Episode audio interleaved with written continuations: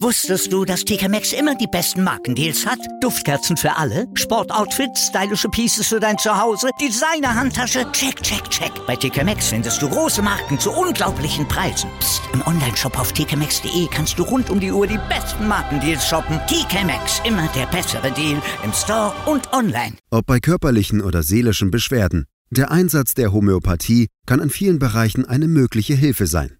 Die DHU bietet ein vielfältiges Spektrum an homöopathischen Arzneimitteln, ausschließlich in Deutschland hergestellt. Zu Risiken und Nebenwirkungen lesen Sie die Packungsbeilage und fragen Sie Ihren Arzt oder Apotheker. Natur pur. Der Podcast rund um Homöopathie und alternative Heilmethoden. Präsentiert von praxisvita.de. mit Antje Radüns.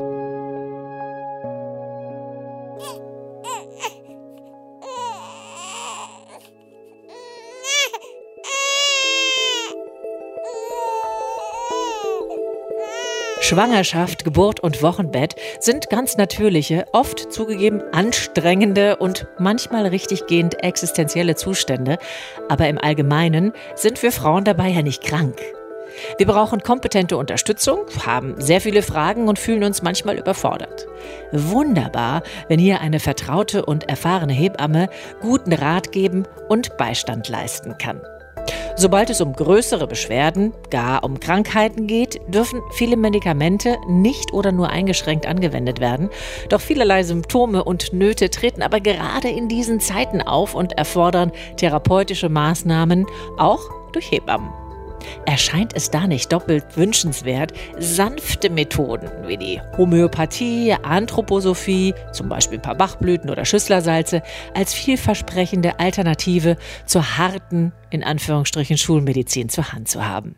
Das frage ich meine Interviewpartnerin Karin Dirks. Sie ist Hebamme, Yogalehrerin und überzeugte Anwenderin der integrativen Medizin. Herzlich willkommen.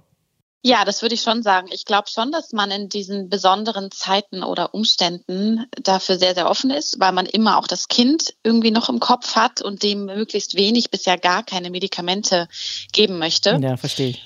Und natürlich sind viele Medikamente nicht plazentagängig, das heißt, sie gehen nicht zum Kind, aber trotzdem gibt es sehr viele, die das tun und dann möchte man auf jeden Fall auf sanftere Methoden zurückgreifen. Mhm. Und als Hebamme ist es mir aber wirklich wichtig und das auch schon gleich als Beginn, dass man das differenziert. Ist hier eine Erkrankung oder eine Beschwerde vorliegend, bei der wir super gut mit sanften Methoden, alles was du genannt hast, arbeiten können? Mhm. Oder brauchen wir einen Arzt, brauchen wir richtige Medikamente, mhm. um da ähm, das auch gut zu behandeln. Ja. Also manche Dinge gehen super sanft und bei manchen brauchen wir mehr.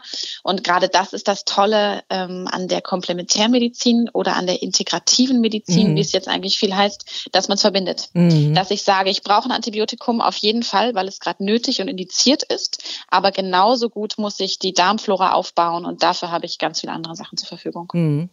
Da kann es ja wahrscheinlich nicht schaden, wenn man schon ein bisschen länger als Hebamme arbeitet und sowas gut erkennen kann. Wie ja, sieht es bei dir Fall. aus? Wann hast du angefangen? Also seit wann arbeitest du als Hebamme? Wie war deine Ausbildung? Magst du uns das erzählen?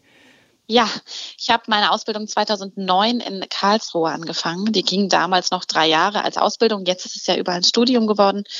Und schon in der Zeit habe ich ähm, eine klassische Homöopathie-Ausbildung gemacht, damals in Speyer. Das heißt, die ganzen klassischen Globuli und Potenzen sind mir aus der Zeit noch sehr bekannt. Mhm.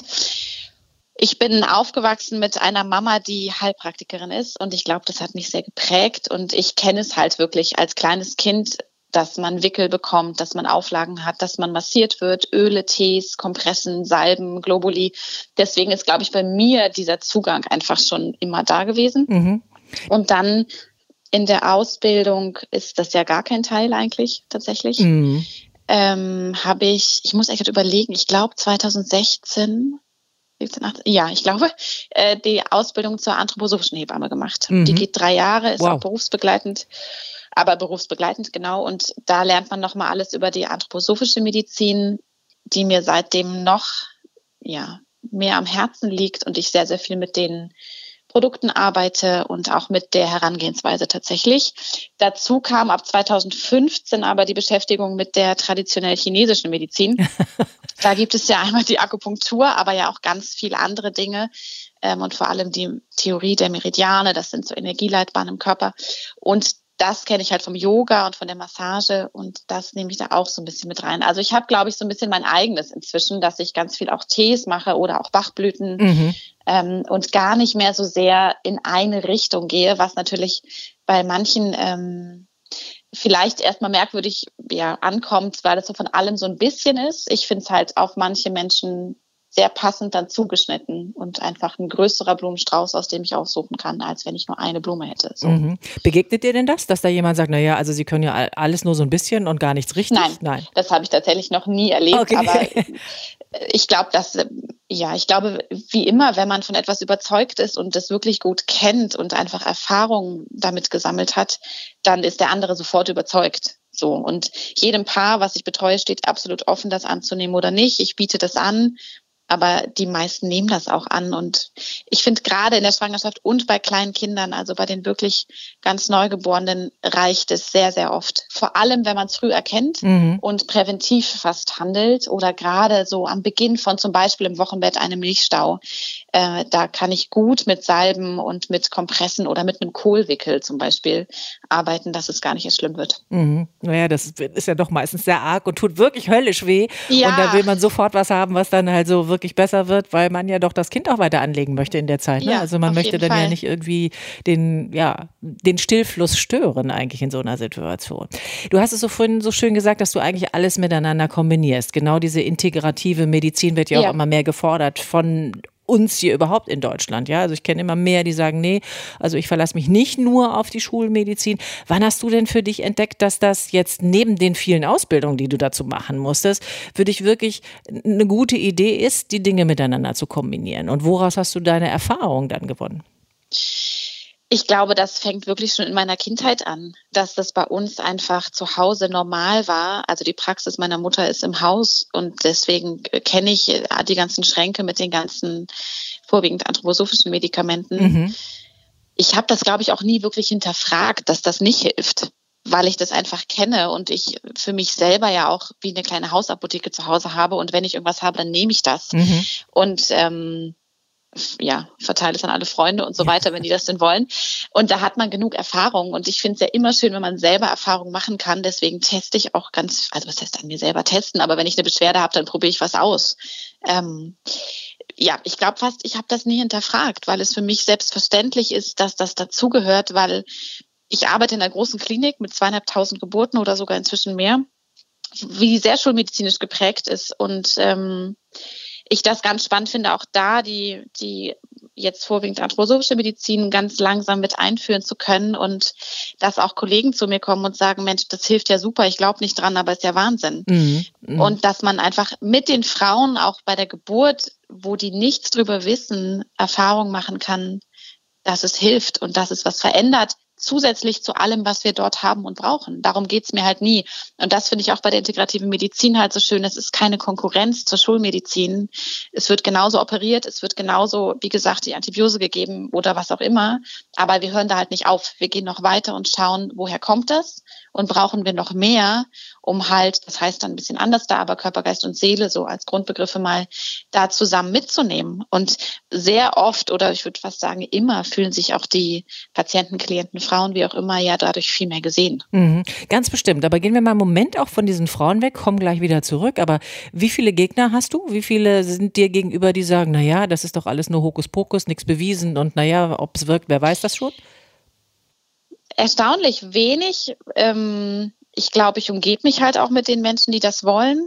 Ich muss schon sagen, seitdem ich meine Website öffentlich habe und da das ganz klar steht, dass ich so arbeite, rufen auch nur noch die Frauen gefühlt an. Mhm, mh und ich das ganz klar vorneweg sage, dass ich so arbeite und dass das keiner muss und vielleicht in manchen Betreuungen benutze ich gar nichts, weil alles ist gesund, was soll ich da therapieren? Also mhm. man muss ja nicht immer irgendwas geben. aber das wenn, ja, das gibt's dann ja auch manchmal, aber das wenn es was wäre, das ist das, was ich kann. Und dass ich halt andere Sachen nicht kann oder das nicht machen würde. Mhm. Und deswegen, ähm, wenn dann eine Frau schon merkt, das passt nicht, dann äh, glaube ich, kommt es gar nicht zu einer Betreuungssituation. Und ich habe das wirklich sehr oft schon auch erlebt, dass ähm, eine von beiden oder von dem Paar einer jeweils dann sagt, so, ah nee, mh, hm, das mögen wir nicht oder glauben wir nicht dran.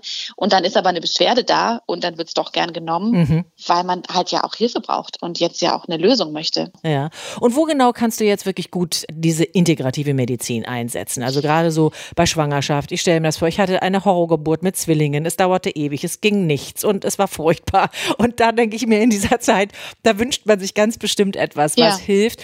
Nenn mal so ein paar Beispiele, dass wir so mit mitgehen können. Was ist jetzt in dieser Situation an integrativer Medizin gut für die Frauen? Ich finde es gerade, also man kann schon beim Kinderwunsch anfangen und unglaublich schöne ähm, Urtinkturen. Das heißt, man hat ganz lange eine ganze Pflanze in Alkohol ähm, ziehen lassen, manchmal drei Jahre lang. Sowas zum Beispiel, da gibt es den Frauenmantel Alchemilla. Das ist die Pflanze für uns Frauen eigentlich in allen Lebenslagen. Mhm.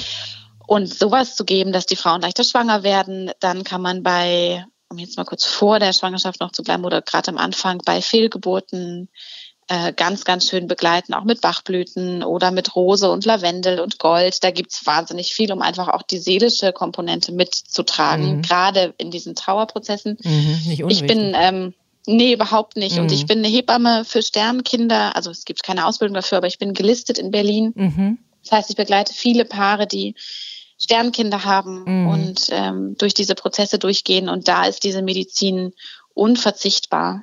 Da hilft zum Beispiel Agentum Rohrzucker. Agentum ist Silber und Rohrzucker ist Zucker. Und das holt einem nach einem Schock einfach total gut zurück, dass man wieder präsenter wird und nicht so neben sich steht. Und das merken die ganz eindeutig. Ähm, was das, also wie das hilft und wann es hilft. Mhm, mh. Aber in der normalen Schwangerschaft, in der physiologischen, kann es ja immer mal zu vorzeitigen Wehen kommt zum Beispiel, wenn die Frauen gestresst sind mhm. oder wenn man Zwillinge hat, genau wie du sagst, heißt das ja immer eine Herausforderung, auch nochmal ganz anders für den Körper, einfach zwei Kinder zu tragen. Ja, sagt einem vorher wächst. keiner. Ja, die Gebärmutter wächst ja wie schneller. So Dinge, die würde ich einfach immer begleiten und gerade wenn man sich regelmäßiger sieht, dann begleitet die Hebamme die Frau ja auch nochmal ganz anders und kann da wirklich einfach auch, und das meine ich mit frühzeitig, frühzeitig schon Dinge abfangen. Und wenn eine Frau mir sagt, hey, ich habe irgendwie immer leichte Wehen, wenn ich gestresst bin, gibt es zum Beispiel Bryophyllum, das ist die Hebammenpflanze und die Pflanze für gebärende Frauen. Ähm, wer sie nicht kennt, unbedingt mal im Internet anschauen. Das ist der Wahnsinn. Die sieht ein bisschen aus wie eine Aloe Vera oder so eine fette Henne. Und mhm. an der Blattkante wachsen die kleinen Kinder, bis sie Wurzeln haben. Dann fallen die runter und können sofort schon wieder Kinder kriegen. Ach, Wahnsinn. Also diese Pflanze ist eigentlich nur Wachstum und Gebären. Und die kann man zum Beispiel nehmen, um Wehen zu regulieren. Dass eine Frau mit vorzeitigen Wehen einfach noch keine Wehen hat. Mhm. Das Kind ist noch nicht reif dafür. Mhm. Jetzt sehr pauschal, man muss immer individuell gucken. Aber so eine Dinge, und wenn ich dann sowas schon merke und die Frau mir das erzählt, dann kann ich ihr natürlich schon da zum Beispiel solche Dinge geben, dass es gar nicht erst zu zervixwirksamen, also zu mm. geburtsfördernden Wehen mm. wird. Die Betonung liegt aber sicherlich auf rechtzeitig, mm. ne? weil wenn ich mir vorstelle, was ja. ist, wenn so eine Sturzblutung plötzlich in der Schwangerschaft passiert oder muss nicht unbedingt Ja, da brauche ich da nicht mehr mit anfangen. Dann, Nein, da muss man, und das ist mir super wichtig, ganz, ganz gut unterscheiden. Sind wir gerade im Notfall yeah. oder haben wir Zeit? -hmm. Und zum Beispiel im Wochenbett bei einem Milchstau habe ich immer 24 Stunden Zeit bevor ich einen Arzt brauche oder ein Antibiotikum oder so. Mhm. Also in 99 Prozent der Fälle wahrscheinlich. Und wenn ich dann die Frau besuchen kann, vielleicht auch zweimal am Tag da bin und die Brust beobachte und ihr die ganzen Dinge gebe, die es da alternativ oder integrativ medizinischer Art gibt, dann kriegen wir das sehr oft oder fast immer gut hin. Aber es gibt genauso die Momente, wo ich vielleicht zwei Tage nicht da war, die Brust sehe und sage, so, ihr fahrt jetzt in die Klinik, ich will jetzt Labor mhm. und irgendwie ein Antibiotikum haben. Und dann gebe ich der Frau trotzdem was für ihren Darm im Anschluss, damit der gut aufbleibt. Mhm. Also Schwerpunkt liegt auch immer auf der ganzheitlichen Betrachtung, ne? Also nicht nur der Moment, ja, sondern Fall. eben auch vorher, nachher und in dem Moment. Ja, und auch dann immer, warum ist es passiert? Das ja. frage ich immer. Also und manchmal wissen wir keinen Grund, das ist klar, aber gerade so bei Wehen oder bei vorzeitigen Wehen, bei Milchstau spielt Stress schon eine sehr, sehr große Rolle in mhm. der Regel. Mhm. Und dann gibt's Lavendel und es gibt Salben und es gibt irgendwie eine gute Fußmassage. solche Dinge dazu einfach dann. Du hast einen langen Weg, der also ganz viele Facetten hat, der ganz vieles vereint. Kannst du sagen, dass das ausreicht und dass das eine gute und fördernde oder zu fördernde mhm. Komponente ist, also beides zu vereinen, Schulmedizin und eben äh, die Komplementärmedizin? Davon bin ich immer noch total überzeugt. Ich bin einer, der immer lernen mag. Ja. Also ich habe äh, wahrscheinlich genauso viel Arbeit wie Fortbildung im Jahr gefühlt ähm, und bin langsam aber tatsächlich an dem Punkt, wo ich so denke, ich möchte gar keine neuen Methoden mehr lernen. Ich habe den Einblick in die traditionell chinesische Medizin, ich habe den Einblick in die Homöopathie und in die anthroposophische Medizin und jetzt geht es für mich eher darum, das zu vertiefen und halt meins zu finden. Wenn man dir jetzt so zuhört, möge man meinen, also es sollte nur solche Hebammen wie dich geben und alle sollten genauso ausgebildet sein wie du. Wie ist denn das unter euch in der Zunft? Wenn ich es mal so nennen darf. Ja. Wie wird sowas diskutiert? Also sind immer mehr so wie du, dass sie sich immer mehr fortbilden und eben halt auch die integrative Medizin mit nach vorne stellen. Was erfährst ja. du in deinem Beruf? Ich würde schon sagen, es ist sehr gemischt und es gibt auch viele Hebammen, die überhaupt nichts mit, mit Komplementärmedizin zu tun haben wollen und sehr klinisch sind. Und das ist genauso gut. Die brauchen wir auch. Das ist okay. Mhm. Es geht, finde ich, auch nie darum, etwas zu beurteilen.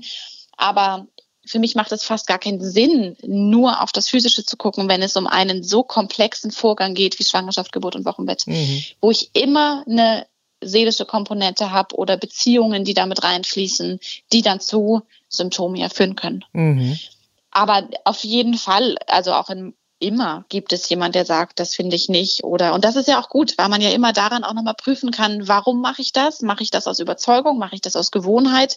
Oder stehe ich da wirklich hinter und habe das für mich ganz klar? Also deswegen finde ich auch ähm, Diskussionen über Homöopathie, wie sie ja am meisten stattfinden, weil Homöopathie einfach am bekanntesten ist, glaube ich, mhm. ähm, in der Regel total gut. Und wenn es äh, ich diskutiere nicht mehr mit allen, das habe ich mir auch abgewöhnt, aber ähm, wenn es gute Diskussionen sind, dann finde ich das in der Regel am Ende immer bereichernd. Mhm, das kann ich mir vorstellen. Nun wirst du nicht alle Kinder auf die Welt bringen können. Das heißt, es muss auch andere neben dir geben. Und bevor wir darüber sprechen, wo man dich erreichen kann, noch eine letzte Frage an dich und das geht in Richtung Dula. Ich habe das also jetzt von vielen gehört, dass sie gesagt haben, du, ich wusste überhaupt gar nicht, was eine Dula ist. Und habe ich gedacht, weißt du was, ja. ich mache da einen Podcast demnächst ja. dazu. Ich habe eine Hebamme im Gespräch und die kann uns garantiert erklären, was hinter diesem ja, mystischen Begriff der Dula sich verbirgt. Sehr gerne. Doulas sind äh, in der Regel Frauen tatsächlich. Ich weiß gar nicht, ob es eine männliche Doula gibt. Ich habe nichts darüber ähm, gefunden. Ich habe auch nur weibliche gefunden. würde ich auch denken. Und das sind ganz oft ähm, Mütter, muss aber natürlich überhaupt nicht sein, die Kinder geboren haben und dann als Wunsch schon haben, jedenfalls die Douglas, die ich kenne, in der Regel ist das so, und dann als Wunsch haben, auch äh, Geburten zu begleiten. Und das entstand, meine ich, eigentlich in den USA, wo Hebammen in manchen Gebieten ja gar nicht so vorhanden sind, sondern dann werden die Geburten von Krankenschwestern und Ärzten betreut oder mit Zusatzausbildung halt die Midwives. Ähm, dass man jemanden bei sich hat. Also schon so ein Mittelding zwischen beste Freundin und Geburtsbegleiter. Mhm. Und die dürfen keine medizinischen Sachen machen, im Gegensatz zur Hebamme. Sie dürfen auch nicht alleine eine Geburt begleiten. Was die aber oft haben, sind halt zum Beispiel Wissen im komplementärmedizinischen Bereich. Die haben ihre ätherischen Öle dabei. Die wissen vielleicht ganz viel über, wie man den Körper bewegen kann, damit ein Kind tiefer kommt. Mhm. Ähm, die massieren, die haben manchmal schamanische Techniken, also eher so die Richtung. Alles das, wofür eigentlich auch jetzt heute in der Klinik überhaupt keine Zeit mehr ist. Mhm. Und wo bleibt der Mann dann noch, wenn die Hebamme, die Dula, der Arzt, ja. wo hat er denn noch Platz? das muss man dann gut äh, angucken, auf jeden Fall. Und manchmal möchte der vielleicht auch gar nicht den Platz einnehmen ja. oder die Partnerin, sondern dann ist da die Dula. Ähm, wenn man die Realität anguckt, ist es ja schon in deutschen Kreissälen so, dass eine Hebamme eins bis vier Paare betreut unter der Geburt. Das ist schon ganz schön viel. Ja, und dann ist man einfach selten bei einem Paar. Mhm. Und eine 1 zu 1 Betreuung ist in der Regel einfach nicht gewährleistet. Und dann können Doulas schon auch nochmal mehr Sicherheit geben, glaube ich. Da ist jemand, der hat es schon mal gemacht, der hat es schon mal gesehen, gerade beim ersten Kind und so. Ähm, aber klar, die Partnerrolle, die muss man dann gut abstecken, dass sich da jeder wahrgenommen fühlt und seinen Raum bekommt, den er braucht. Mhm. Und für uns Hebammen kann eine Dula eine unglaublich gute Entlastung sein, weil man weiß, da ist jemand drin, der turnt mit der Frau und massiert und so. Ja, schön. Ähm, aber es ist halt nicht der Ersatz. Und eine Kollegin von mir sagt immer, am schönsten wäre, wenn ich beides sein könnte. Mhm. Wenn ich bei der Frau wäre, mit ihr turnen kann und meine Aromaöle dabei habe und noch die Hebamme bin. Mhm. Aber im Moment ist es halt nicht so mhm. oder fast nie so.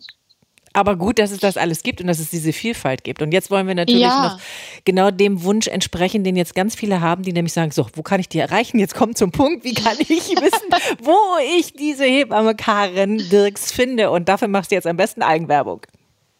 Also grundsätzlich muss ich schon mal sagen, jedenfalls in Berlin und in anderen Großstädten ist es so, dass man sich wirklich bitte eine Hebamme sucht. Leider schon, wenn der Schwangerschaftstest positiv ist. Mhm. Die meisten Frauen rufen bei 4 Plus an da ist wirklich der Test gerade positiv. Ich bin oft die zweite Person, die überhaupt weiß, dass die Frau schwanger ist, mhm. weil nur noch ungefähr, man, wir haben das nicht ganz so genau in Zahlen leider, aber ich weiß es aus Hamburg und aus Berlin, dass die Hälfte der Frauen noch eine Hebamme findet und die Hälfte nicht. Wow. Für Wochenbett und Vorsorge. Genau. Für Geburten immer. Darum geht's nicht, aber für diese ambulante Pflege halt nicht. Oder ambulante Betreuung. Und deswegen muss man halt leider irgendwie schnell sein. Ähm, das ist ein Riesenproblem. Und deswegen rufen die meisten dieses, dass man zwölf Wochen wartet und dann begibt man sich auf die Suche. Das ist halt in der Regel viel zu spät. Mhm. Deswegen schnell sein. Es gibt eigentlich von den Landesverbänden der Hebammen in jedem Land eine Hebammenliste. Die gibt es meistens online oder auch als kleines Büchlein. Da kann man einfach alles abtelefonieren. Es ist wirklich normal, 50 Hebammen anzurufen, bis man eine findet, die Zeit hat. Wahnsinn. Und wenn man dann noch Lust hat, sich politisch zu engagieren für Motherhood, die sind sehr aktiv und sind da sehr flott dabei, solche Zahlen auch an die Politik weiterzugeben. Wunderbar. Aber jetzt hast du keine Eigenwerbung einfach, gemacht. Das stimmt. Einfach Google fragen. Meine Seite kommt schon als erstes karendux.de. Da findet man alles.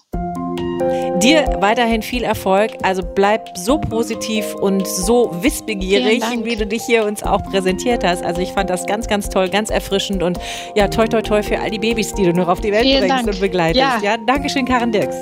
Danke.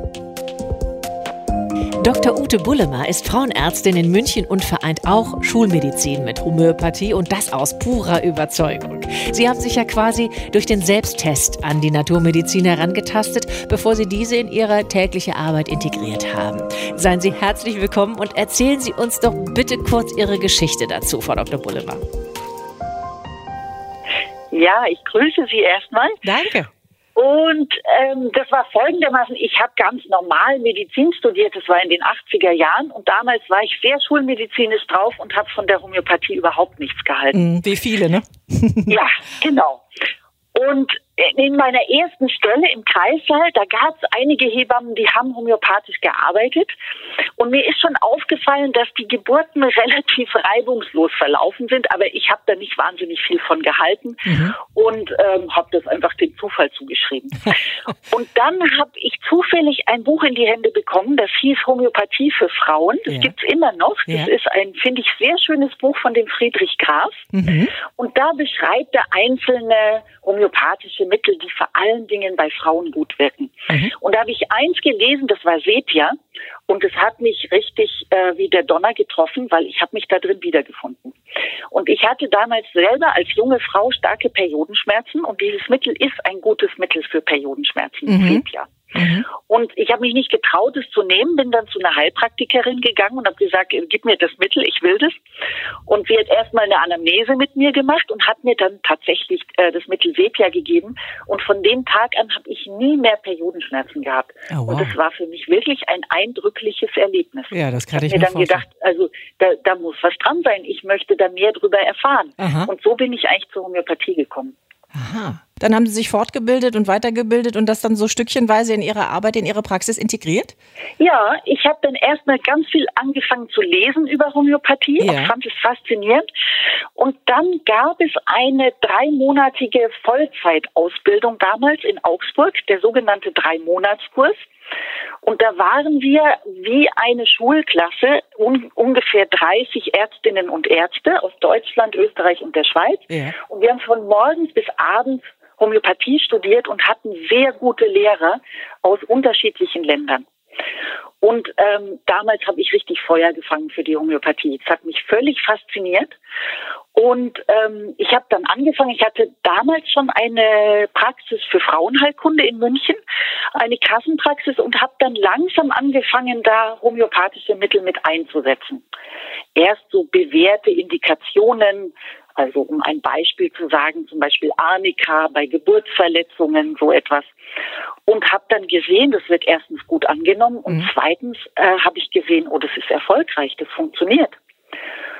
Und dann habe ich Stück für Stück einfach weiter die Homöopathie integriert in die Praxis. Finde ich ganz, ganz toll, denn das kommt ja ganz vielen Frauen zugute. Und gehen wir mal weg von der ganz normalen Vorsorgeuntersuchung oder von, sage ich mal, den ganz normalen üblichen Dingen, die Frau bei Ihnen erledigt, kommen ja sicherlich auch viele, die haben Leidenswege hinter sich und haben ja. vielleicht auch schon viele Arztbesuche hinter sich. Ja. Und äh, womit können Sie dann Hoffnung machen? Oder was ist das, was Sie dann noch so als zusätzliches i-Tüpfelchen haben, über die Schulmedizin vielleicht hinaus, wo Sie sagen, das probieren wir jetzt mal und können die Frauen damit überzeugen? Ja, also das ist wirklich so, wie Sie sagen, es kommen viele Frauen, die schon Leidenswege hinter sich haben. Also um zum Beispiel ein paar gängige Beispiele zu nennen, es gibt ja viele Frauen, die leiden unter wiederkehrenden gynäkologischen Infektionen. Mhm. Ähm, seit vielen, vielen Jahren zum Beispiel immer wieder Blasenentzündung genau, oder immer genau. wieder Pilzinfektionen. Ja. Und da kann man schulmedizinisch die einzelne Infektion zwar behandeln mit einem Pilzmittel oder mit einem Antibiotikum, aber die Infektionen kommen immer wieder. Und diese Frauen sind wirklich geplagt. Teilweise nehmen die durchgängig Antibiotika oder Pilzmittel, weil das sonst immer wieder kommt. Und wenn wir ganz ehrlich sind, die Schulmedizin hat da kein gutes Konzept wie man diesen Frauen helfen kann. Aber die Homöopathie ist da eine wunderbare Möglichkeit, weil es gibt homöopathische Mittel, die in dieser Situation sehr, sehr hilfreich sind. Mhm, mh. Ja, weil es ist ja eine, wie soll ich mal sagen, wenn jemand immer wieder diese Infektionen hat, es ist eine Art Milieustörung. Da stimmt die lokale Abwehr nicht. Ja, und das stimmt das lokale Milieu nicht. Und das können wir homöopathisch gut beeinflussen. Und das ja, dauert und dann, dann in der Regel wie lange, bis dann tatsächlich Besserung eintritt? Da gibt es jetzt kein Schema F. Es gibt Frauen, wo nach dem ersten Mittel die Infektionen aufhören. Wow. Aber es gibt auch Frauen, wo das Monate und wenn der Verlauf sehr lang ist, vielleicht auch ein Jahr dauert. Mhm. Hängt also von der körperlichen Konstitution möglicherweise ab ja. oder von der Reaktion des Körpers auf die naturheitlichen Mittel? Ja, genau. Und das ist jetzt was Wichtiges, was Sie gesagt haben, weil die Homöopathie ist eine Reiztherapie. Da wird dem Körper ein Reiz gesetzt und der Körper kommt in die eigene Regulation. Und das ist die Idee der Homöopathie. Unser Körper weiß eigentlich, wie es geht. Unser Körper ist eigentlich dazu da, sich selbst zu helfen und selbst zu heilen. Ja, und das ist ja aber manchmal gestört oder behindert. Aber herauszufinden, wo die Störung liegt, das klingt für mich danach, als wenn man doch viel Zeit bräuchte. Und woher nehmen Sie diese? Ja, das ist richtig, was Sie sagen. Also für eine Anamnese nehme ich mir ein bis zwei Stunden Zeit. Und auch das ist unterschiedlich. Manchmal sieht man ein homöopathisches Mittel relativ schnell, weil die Symptomatik ganz deutlich und klar ist. Und manchmal ist es aber auch Detektivarbeit, dass man wirklich kleine versteckte Symptome finden muss, die einen dann aufs richtige Mittel hinführen. Und da ist es so, dass wir als homöopathische Behandlerinnen und Behandler ganz aufmerksam sein müssen. Das heißt, wir müssen ganz genau zuhören, die richtigen Fragen stellen, ja, sehr viel Interesse haben für die genaue Situation einer Patientin. Wir müssen neugierig sein. Wir müssen wirklich verstehen wollen, wie reguliert ein Organismus, was macht ein Körper alles für Zeichen und Symptome. Mhm. Und das tun wir. Da mhm. nehmen wir uns tatsächlich auch mehr Zeit. Das ist wahr. Mhm, aber viele Ihrer Kollegen beklagen genau das. Zeitmangel für das Gespräch mit den Patientinnen. Wie kriegen Sie das hin? Ja, also das ist wirklich ein Dilemma, muss man sagen, in der ähm, Kassenmedizin. Mhm. Und als ich noch äh, als Kassenärztin tätig war, das bin ich jetzt nicht mehr, ich habe jetzt eine Privatpraxis, mhm. ähm, da habe ich mir extra Zeiten genommen. Ähm, anfangs habe ich das einfach aus Interesse und Neugier gemacht und habe das unentgeltlich gemacht. Aber später habe ich die Homöopathie ein bisschen ausgekoppelt aus der normalen Sprechstunde. Ich habe mir dann extra Homöopathie-Sprechstunden eingerichtet. Und als ich dann gesehen habe, die Homöopathie nimmt einen, einen großen Raum ein in meiner Praxis, habe ich auch gesehen, ich kann das mit der normalen Kassenmedizin nicht mehr vereinbaren, mhm. weil da die Zeit einfach nicht da ist. Und das ist, muss ich aber sagen, heute besser geworden, weil ich habe ja vor 25 Jahren angefangen mit der Homöopathie. Heute ist es aber so, dass viele gesetzliche Krankenkassen die Homöopathie bezahlen in sogenannten integrierten Verträgen. Mhm, mh. Ist aber ein großer Streitpunkt auch in unserer Öffentlichkeit, ne? Wird ja hart diskutiert. Ja, das ist richtig. Aber es gibt eine ganze Reihe von gesetzlichen Krankenkassen, die das bezahlen und die machen das ja nicht einfach so, sondern auch, weil sie sehen, dass das erfolgreich ist. Mhm. Ja, und letztlich sparen sie dadurch ja Kosten in anderen Bereichen. Ja, dass zum Beispiel weniger unnötige Diagnostik gemacht wird, viel weniger schulmedizinische Medikamente verschrieben werden, wenn jemand homöopathisch behandelt wird. Mhm, mhm. Das sagen Sie, weil Sie auch davon überzeugt sind. Das sagen viele Ihrer Kolleginnen auch. Aber Ihnen werden die kritischen Stimmen, die die äh, Homöopathie also sehr bekriteln, ja nicht fremd sein. Wie das begegnen Sie dieser Diskussion? Denn es geht ja, ja. da um Placebo-Effekt und mehr ist es eigentlich gar nicht. Ist alles Humbug. Das wirkt alles gar nicht. Das ist eigentlich nur, liegt daran, dass man viel mit den Menschen redet, dann geht es ihnen automatisch schon besser. All diese Argumente Argumente oder Kritikpunkte, die werden Sie kennen, Frau Bullewa. Wie gehen Sie damit ja. um? Also gerade im Moment ist ja die Homöopathie sehr unter Beschuss. Ja, ja. Es gibt eine große Kritikerwelle im Moment. Und ich denke, was es da braucht, ist wirklich einen gesunden Menschenverstand, ein Augenmaß und wirklich ein sorgfältiges Umgehen mit den Fakten. Und zum einen kann man sagen, ja, Placebo-Effekt gibt es. Und den gibt es überall in der Medizin. Mhm. Den gibt es natürlich in der Homöopathie, aber den gibt es ganz genauso in der Schulmedizin. Und das unterscheidet uns nicht, weil Placebo-Effekt haben wir immer, das ist bewiesen. Mhm. Dann werfen uns ja die Kritiker vor, dass wir fehlende Beweise für die Wirksamkeit haben, so dass wir das. keine Studie hätten, Studien hätten. Mhm. Das stimmt aber nicht. Das ist nicht korrekt. Es gibt eine ganze Reihe von sehr aussagigen, äh, aussagekräftigen Homöopathiestudien. Und man kann sagen, es gibt acht große Meta-Analysen. Meta-Analysen haben eigentlich die beste Qualität an Studien.